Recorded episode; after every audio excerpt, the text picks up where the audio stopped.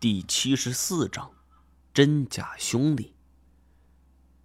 萧九天就好比这个乞丐，假以时日，他自知以为已经得到师傅这十之八九的真传，干脆就以上学读书为由，主动离开了。卢师傅并没阻拦，萧九天就真的去发奋读书了。因为那个时代，文凭可以保证一个铁饭碗的工作。一直到后来，他学有所成，进入了 X 研究所工作。之所以在炮楼里不说话，原因就是因为担心太前是假失忆坑了自己，因为这还牵扯到另外一桩两人的恩怨。当初太前被严显江暗地下药的时候，这其中就有萧九天的一份功劳。他们希望赋予太前一个长生不老的身体，从而让他为自己卖命。直到那一天，我带回了文天涯，萧九天就已经开始慌了，因为他跟文天涯关系不一般，两人沾亲带故不说，还一直引以为仇敌。自己这点小伎俩，无论如何都逃不脱文天涯的眼睛。幸亏文天涯心思机敏，并没有当场拆穿。后来两人便一起密谋，一起逃了出去。我们随后追上，这才有了江中打斗。死里逃生之后，他们通过同行的消息，得知严显江在长白山有一处秘密的研究所。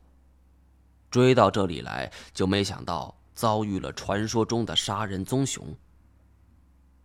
文天涯死于非命，要不是遭遇我们，萧九天他们长生不老的神话就会在此终结。太前呢？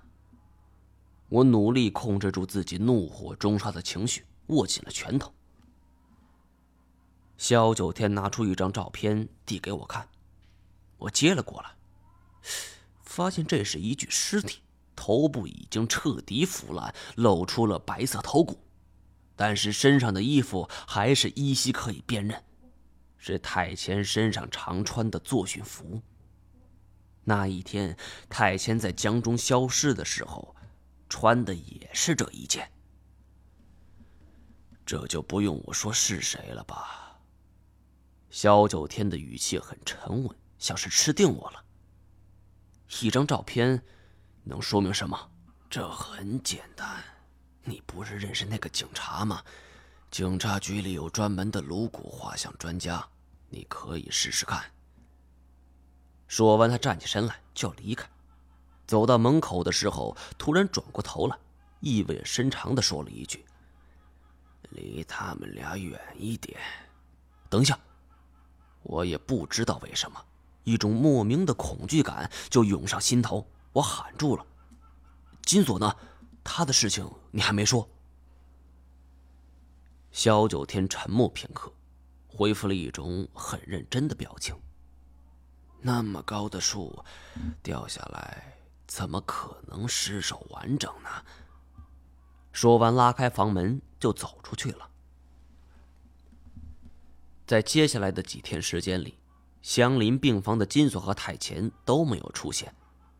要是换做平时，这种枯燥的养伤时光是最难熬的，我一定会让护士推着我去看他们。但是这一次，不知道是萧九天的话起了作用，我竟然感到害怕，害怕我们会碰面。倒是姚警官倒是天天来看我们，还主动给我们买了一些衣服。这一天。我在换衣服的时候，不小心把照片掉出来了。姚警官无意中看见，咦，这是凶案现场的照片吗？还是你以前雇主遇难的？我尴尬的笑了一下，本想躲过去，可这忽然内心有一股力量驱使我说出了一句话：“姚警官，我想请你帮个忙。”嗨，你救了我的命。还给地方上除了遗憾，哎，有什么直接说吧。我想知道这张照片上这个人生前的样子。姚警官想了想，这个有点难度，照片里的角度不好，也不是正式的位置。他皱眉思索片刻，不过，既然是你张老板发话，这说什么我也得帮忙啊。这样，我去问问我们大学里的教授，整个东北应该也只有他会了。在接下来的日子里，我一直在等待消息，度日如年。不过，就在一天早晨，金锁两只手臂缠着厚厚的绷带，和拄着拐杖的太前一起来找我了。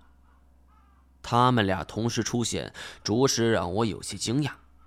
这么多天以来，我心中有结，可没想到他们会在此时出现。嘿，毛爷，你也太不仗义了吧！等我们这些下级来慰问你呀？金锁一进门就嚷嚷开了。我一时间没反应过来，反而是仔细的看着他们，心说这没错啊，一模一样，这怎么可能不是他们呢？可是突然之间，我又想起了一个人，一个我早就去找，但是却一直没有找到的人。这个人就是老橘皮，易容术堪称是一绝。当初在查核台汉国的时候，以及古夜梦都曾经与他有过关联。我心想，难不成是他在背后捣鬼？想到这里，我不由走上前去，伸手向李泰二人脸上摸去。太前敏捷的一躲，金锁则是架起胳膊：“哎，我操，王爷，你几个意思？还没问价呢，就想摸？完事儿之后又哭丧着脸。”不知道我胳膊受伤了吗？疼死我了！我是一下子就醒了过来，心中责怪自己是不是上了萧九天的当了？怎么能怀疑自己的好兄弟呢？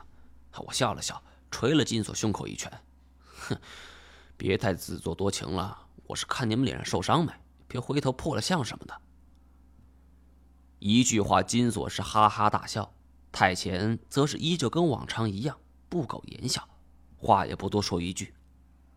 然后金锁我们就扯起了闲篇诸这家医院哪个护士好看，哪个护士放荡，这类小道消息，金锁是如数家珍。笑话说过之后，就应该谈谈正事儿了。太前此时开口问我：“萧九天那边有没有消息？”他来找我谈过。说文天涯他们俩也是听说这一带有着严显江的实验室，但是具体方位他也不是很清楚。我看不如……我还没说完呢，房门“咣”的一下被撞开，姚警官失望火急的冲了进来。张一毛不好了，他是